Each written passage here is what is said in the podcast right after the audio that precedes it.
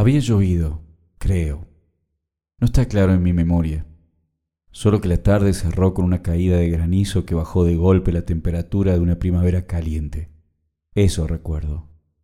Era el 5 de noviembre de 1975 y nunca pude reconstruir cómo la noticia nos llegó. Como si fueran imágenes de una trama onírica, todo comienza en la avenida Colón, a la altura de Arturo Orgaz. Mi padre me tiene de la mano, muy fuerte, al borde del dolor. Me ha hecho repetir más de diez veces las reglas. No soltarme, seguirlo a él y a sus compañeros, no correr, escuchar las indicaciones en todo momento. Yo he jurado y perjurado y le he dicho que no se preocupe, que está claro. Tengo apenas diez años de edad. Eso recuerdo.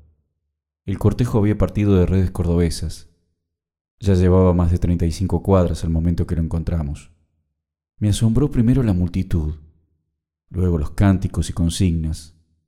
Sonaban a bronca, a pena, a dolor. Aparece impreciso el recuerdo de un antes donde mi padre debate con sus compañeros. Les dice que no hay amenaza que valga, que si no pueden ni siquiera enterrar a sus muertos, es que ya han ganado. Mi padre gesticula, vocifera, se exalta. Eso recuerdo. Pudo haber sido la sede de su sindicato, papeleros o un local de reunión impreciso.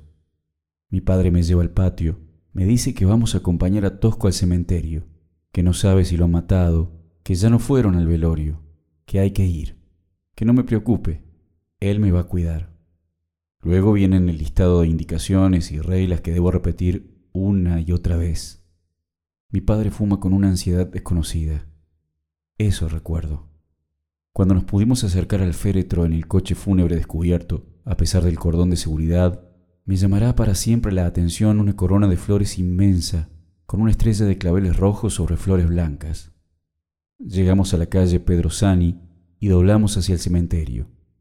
La columna se estrecha y los cánticos se aceleran exultando bronca. Conozco ese acrecentamiento de volumen y de voces. Lo he vivido en las tribunas de la cancha de Belgrano los domingos que me escapo de casa y logro colarme. La cercanía de la cancha de Belgrano quizás me activa el reconocimiento rápido de la situación.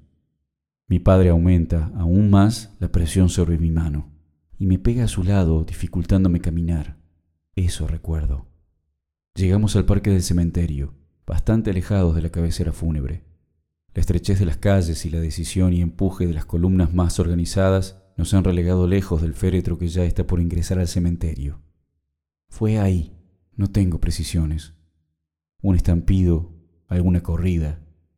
Mi padre me tira al piso, cae sobre mí, me cubre con todo su cuerpo.